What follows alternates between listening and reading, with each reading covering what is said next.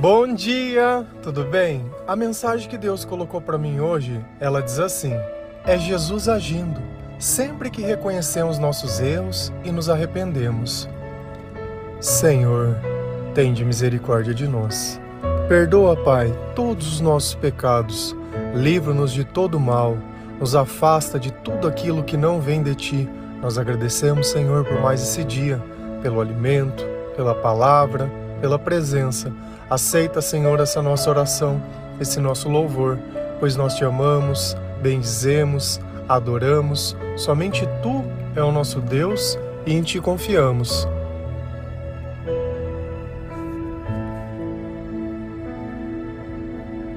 Desentendimentos são comuns.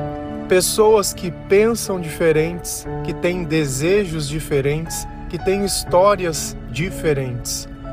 Porém, quando nós começamos a entregar a nossa vida a Jesus Cristo, quando nós começamos a ler a palavra de Deus, a entender essa batalha espiritual, a nossa mente ela começa a se abrir. Então nós percebemos que quando o comportamento de Jesus está dentro das pessoas, nós conseguimos observar que a palavra de Deus ela começa a se manifestar através dos outros. E isso é muito bom, porque dessa forma nós conseguimos reconhecer um irmão na fé. Não é através das palavras, não é através da rotulação, não é porque uma pessoa frequenta a igreja que ela é cristã. Ela pode estar em processo de conversão. E sempre que eu cito um exemplo da igreja, eu não estou falando da igreja em si como corpo de Cristo. Eu estou falando do comportamento das pessoas que frequentam a igreja, porém não ainda têm uma vida alinhada à palavra de Deus. E Deus ele sempre fala, olha, examine Examine o comportamento de vocês, examine a consciência de vocês, examine os sentimentos de vocês. Então nós temos que sempre ter o discernimento disso para não generalizar as coisas. Nós temos que pontuar exatamente, olha, é exatamente aqui que está o problema. E às vezes tem pessoas que elas vão vir até nós que elas conseguem enxergar algo que talvez nós não consigamos por falta de sabedoria, talvez por alguma coisa que nós não conseguimos aceitar, por uma história, seja lá por que for.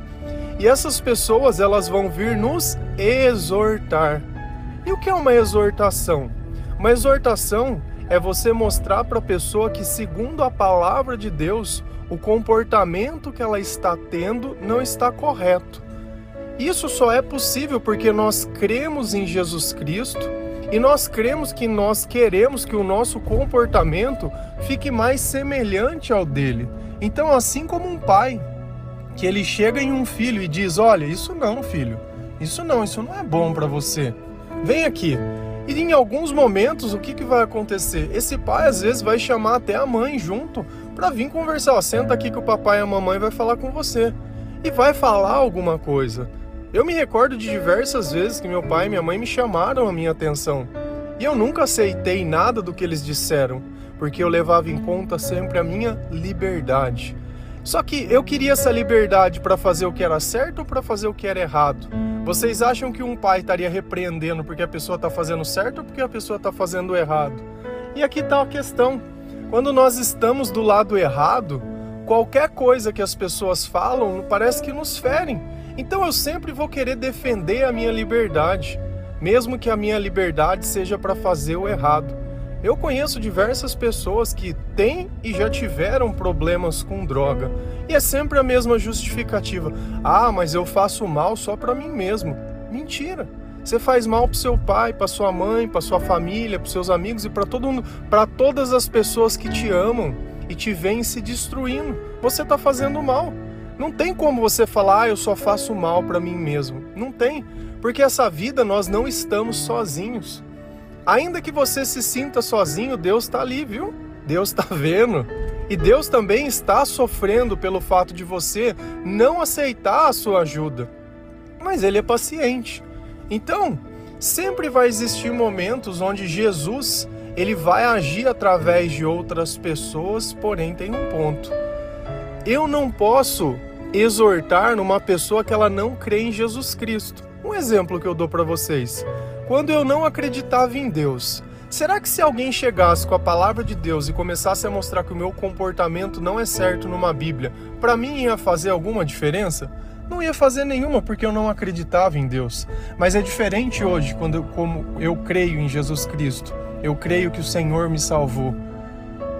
Se eu olhar na palavra e ver aquilo para mim tem significado, porque eu sei que, o, que aquilo é o cuidado de Deus, que é Deus zelando pela minha vida, zelando pelos meus sentimentos e me colocando dentro do meu chamado. Então, nem sempre alguém chamar a nossa atenção, segundo a luz da palavra, é ruim. Por quê? Porque ele está me aperfeiçoando. É melhor uma pessoa me corrigir do que é errado e eu começar a fazer certo, do que eu continuar fazendo errado, muitas vezes sem saber, sem entender. Então nós temos que ler a palavra de Deus para ganhar esse conhecimento, para ganhar essa sabedoria. Se a gente vai lá em Mateus 18, versículo 15 a 18, a palavra do Senhor, ela diz assim: Se o seu irmão pecar contra você, vá a sós com ele mostre-lhe o erro. Se ele o ouvir, você ganhou seu irmão. Mas se ele não o ouvir, leve consigo mais um ou dois outros, de modo que qualquer acusação seja confirmada pelo depoimento de duas ou três testemunhas. Se ele se recusar a ouvi-los, conte à igreja e se ele se recusar a ouvir também a igreja, trate-o como pagão ou publicano. Bom, vamos entender. Quem está falando essas palavras? Jesus. Então o próprio Jesus está nos ensinando. E o que, que Jesus ele está nos dizendo? Olha a palavra que ele usa. Se o seu irmão pecar, primeira coisa, se está escrito irmão, são pessoas que acreditam em Jesus Cristo, são pessoas que acreditam na palavra de Deus, são pessoas que aceitam Jesus como seu Salvador. Então nós temos a mesma fé. Não adianta fazer isso com pessoas que não têm a mesma fé que você, que não têm o mesmo espírito que você. Então, a palavra de Deus, ela não é um amuleto mágico que ela vai salvar os perdidos, desde que eles tenham fé na palavra de Deus ao ouvir. Aí é o Espírito Santo que vem no encontro. Ficou claro isso? Se o seu irmão pecar contra você, vá e o que, que, é para mim fazer? Bom, essa pessoa ela tá errando comigo, ela tá pecando comigo. Tá, e o que, que eu tenho que fazer? vá a sós com ele e mostre-lhe o erro. Então a primeira coisa não é repreender essa pessoa no meio de todo mundo, não é tratar essa pessoa como inimigo, não é fazer nada. O que é para mim fazer? Olha, vem aqui, vem aqui que eu quero te falar, conversar com você. De preferência, quando você for fazer isso, pega a palavra de Deus. Ah, mas o que seria o meu irmão pecar contra mim? Um exemplo, a pessoa mentiu para você e você pegou que ela está mentindo. Primeiro que a gente sabe que o diabo é o pai da mentira e que esse tipo de comportamento não deveria nem estar tá entre nós. Mas nós vamos errar. Todos nós somos pecadores. Não é apenas um exemplo. A pessoa às vezes ela foi egoísta, às vezes a pessoa ela não pensou em você. Só que aprende sempre uma coisa: você fazer o bem não é uma dívida que a pessoa tem com você. Quando nós fazemos o bem, nós não emprestamos, nós damos. Então eu nunca mais vou pensar que eu possa receber aquilo. Se eu receber de volta, amém. Se eu não receber, amém também. Então aqui não tem aquela vitimização de que eu faço tudo para todo mundo e ninguém faz nada por mim. Amém. Se eu posso fazer o bem, é sinal que Jesus está comigo. Se eles não podem retribuir, é sinal que Jesus não está. Porque é o mesmo Espírito que atua em todo mundo. Então eu chamei o meu irmão, falei: Olha, vem aqui. Expliquei, falei tudo o que estava acontecendo e a palavra diz: Mostre-lhe o erro. Se ele o ouvir, você ganhou o seu irmão. Então, se eu falar e a pessoa aceitar, ela falou: olha, tá certo, é verdade mesmo. Eu reconhecer o meu erro, eu me arrepender das coisas que eu fiz. E tem mais um ponto: não adianta só a gente reconhecer o erro, nós temos muitas vezes que reparar o erro. Vamos imaginar que você tem um jardim, que cada vez que você erra é como se uma flor tivesse sendo arrancada dele. E vamos imaginar que você cometesse erro após erro, erro após erro, mas todas as vezes você se arrependeu. Mas cada vez que você errou, uma flor foi arrancada. E quando você olha esse jardim, ele já não tem mais flor nenhuma. Como que ficaria melhor isso? Se cada vez que eu errasse, eu me arrependesse sim, pedisse perdão sim, mas eu replantasse essa flor. Então, para cada atitude má que eu fiz, eu faço pelo menos duas boas. Será que no final, se ele plantasse duas flores cada vez que ele faz, que ele arrancasse uma, aquele jardim não ia estar tá muito melhor do que no começo? Então, nós não podemos deixar os nossos erros simplesmente como aprendizado, mas como instrumento de melhoria. Então, se eu sei que algo me é difícil para mim fazer, eu vou tentar compensar de uma forma que isso seja melhor ainda. Então, se essa pessoa me ouvir, se ela aceitar a minha repreensão, poxa, eu ganhei o meu irmão.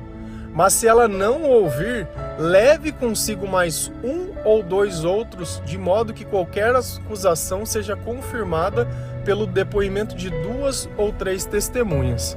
Aqui tem mais um ponto.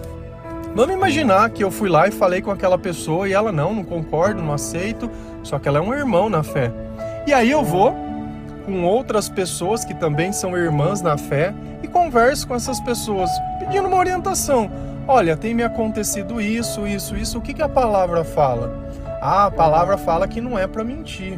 Ah, tem qual trecho que tá aqui? Tá aqui. Sabe o que tá acontecendo? O irmãozinho XYZ tá acontecendo isso. Eu tentei conversar com ele, tem me magoado, tem me chateado esse tipo de comportamento, isso que ele tem feito. Que, que vocês acham? Não, tá certo que você falou para ele. Vamos lá comigo pra gente conversar com ele? Então você tá colocando outras pessoas que também se importam com aquela pessoa. Você não está colocando ela para ridicularizar, nem para expor, nem para humilhar, nem nada. É o mesmo exemplo que eu dei, que você conversou sozinho com teu filho, daí tava o papai e a mamãe conversando com o filho ali também para explicar alguma coisa que é ruim, porque tudo que vem da palavra de Deus é bom. Então, se uma pessoa está me mostrando a palavra de Deus, ela está querendo o meu bem, ao invés de eu me vitimizar, achar que eu estou sendo perseguido, nada eu estou sendo instruído, eu estou sendo aperfeiçoado, eu estou sendo fortalecido. Tem que mudar a percepção da sabedoria. E Jesus está dizendo: ó, você vai fazer isso, mas com outras pessoas juntos. E aí tem um ponto. Se ele recusar ouvir também a igreja, trate-o como pagão. Eu vou usar a igreja aqui como reunião de pessoas, porque nós somos o templo de Deus. Não vou pensar na estrutura igreja que você vai lá na frente do púlpito e coloca uma pessoa em cima e começa a malhar o Judas nela. Não, não é isso. Eu acho que toda reunião de pessoas, todas as vezes que nós falamos de Jesus, nós nos tornamos igreja. As primeiras igrejas eram como? Como era a igreja primitiva? Não era exatamente assim? Pessoas se reunindo para falar de Jesus Cristo, dando testemunho da vida, das mudanças, partilhando conhecimento da palavra. Então a igreja se forma em todo lugar. A igreja é uma reunião de pessoas que estão com as intenções certas, que são irmãos na fé, que tratam o Senhor com respeito, que tratam as pessoas com respeito, que sentem um chamado do Espírito Santo, um chamado para fazer o bem das pessoas. Então, se essas pessoas elas simplesmente olham e explicam para a pessoa e ela ainda assim não quer aceitar, trate-o como pagão ou publicano. O que, que ela está dizendo aqui? Olha, o irmão não quer aceitar a exortação? Tudo bem, ele não é cristão, ele não é irmão, tá tudo bem, é do jogo. Acabou, é só isso. Esse comportamento serve para quê? Para a gente entender quem é irmão da fé e quem não é. Quem não aceita a repreensão de Deus através da palavra não é irmão da fé e tá tudo bem. Tá tudo bem, não tem problema nenhum.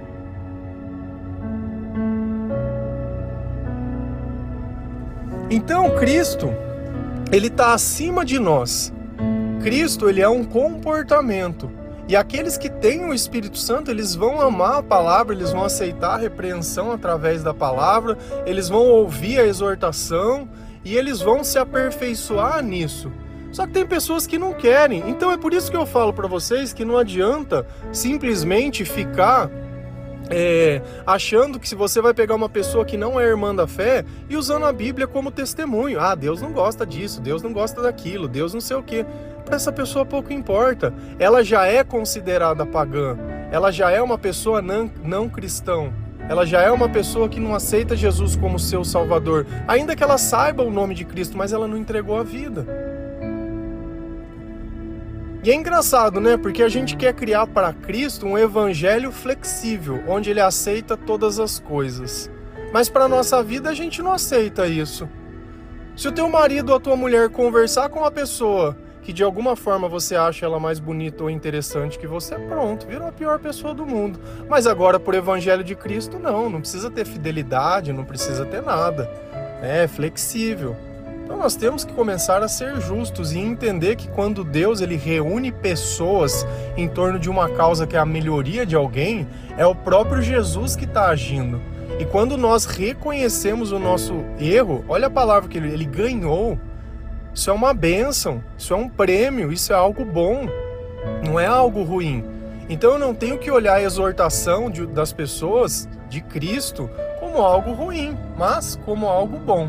Se a gente continua lendo essa passagem lá em Mateus 18, versículo 18 a 20, a palavra do Senhor diz assim: Digo a verdade, tudo que vocês ligarem na terra terá sido ligado no céu, e tudo que vocês desligarem na terra terá sido desligado no céu.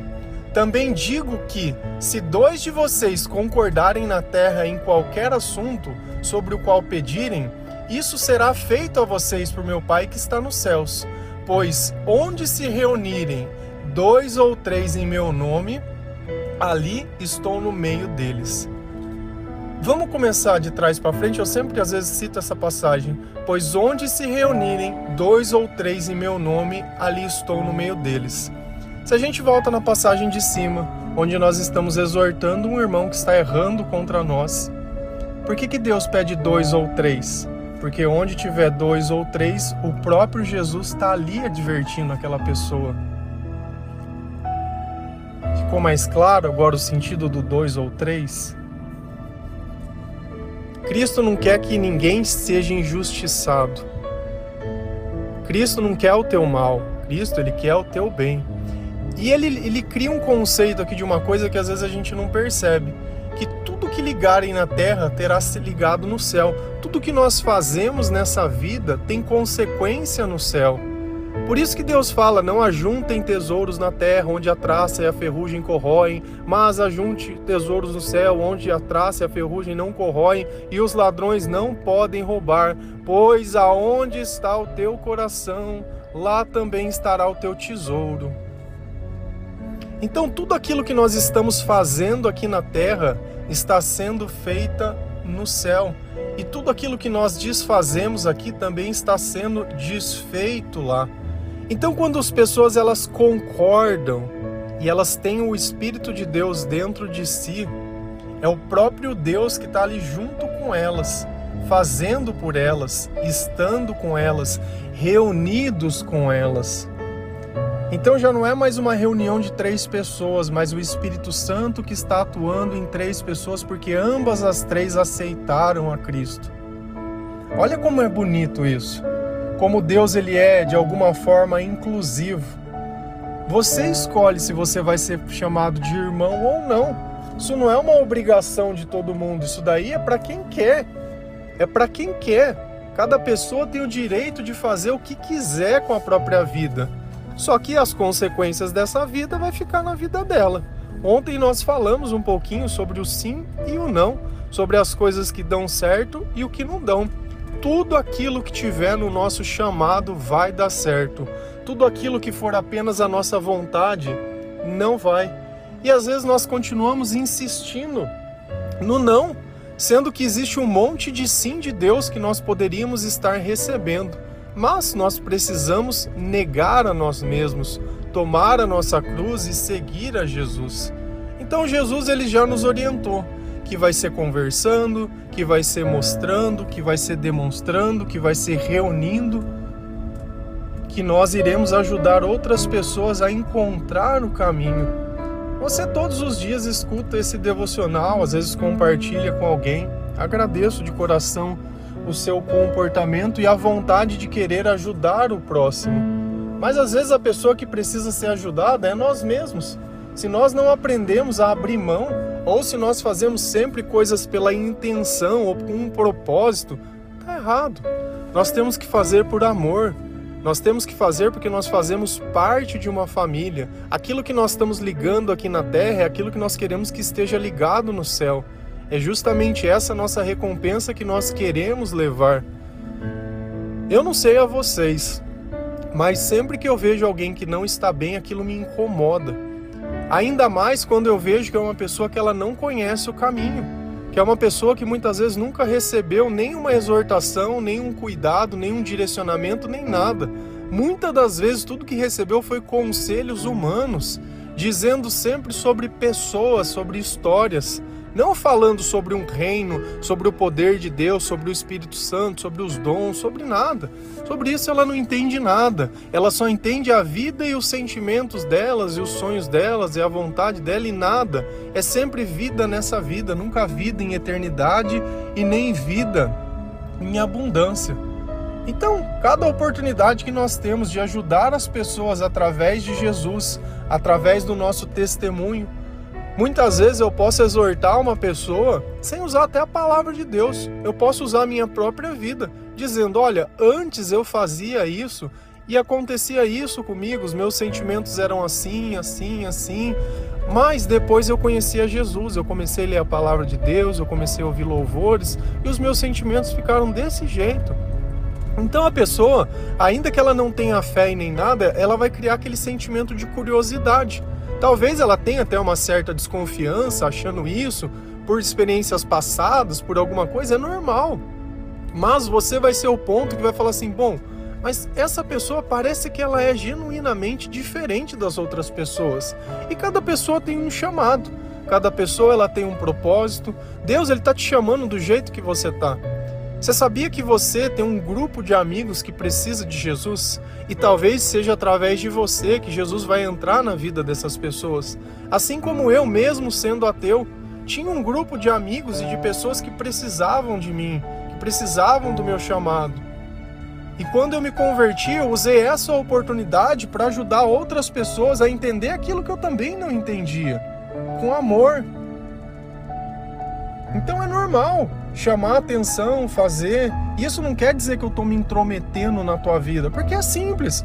Olha, você não quer mais ser irmão? Não tem problema nenhum, a vida é tua. Você quer sair, você quer beber, você quer se divertir, você quer fazer tudo do teu jeito? Você pode fazer. Só que não tem reino de Deus, não tem paz, não tem alegria, não tem nada, é a tua vida. O que nós estamos pregando é: nós já vivemos tudo do outro lado, agora nós vivemos pro lado de cá. E desse lado existe algo que do lado de lá não tem, que é o amor, que é a felicidade, que é o autocontrole, que é o sentimento de família, que é você encontrando alguém se importando com você sem querendo nada em troca. Uma pessoa que insiste em mostrar Deus para você sem que ela ganhe nada com isso. Nada. Nada aqui, mas isso está sendo ligado na onde? No céu. E assim você também vai ganhar esse comportamento de querer ajudar as pessoas porque o próprio Cristo vai atuar em você. Então antes estava você e Jesus, daqui um pouco tem mais dois ou três, e vocês estão ali reunidos falando de Deus num lugar que não seria para ser falado. Então a igreja ela acaba se tornando todo lugar. E quando nós nos arrependemos, quando nós nos reco reconhecemos os nossos erros e paramos de fazer aquilo, a nossa vida ela vem melhorando cada vez mais porque se eu deixo Deus me ensinar, a eternidade é o meu lugar. Amém? Que Deus abençoe cada um de vocês, que o Senhor ele possa sim te corrigir, te repreender, te orientar, te ajudar, te curar, te amar, te fazer sentir importante e feliz, você se sentir parte de algo maior. Tua vida pode não ter tido sentido até hoje, mas isso não quer dizer que Deus não tenha algo especial para você. Amém? Que Deus abençoe cada um de vocês. Feliz a nação cujo Deus é o Senhor. Um bom dia.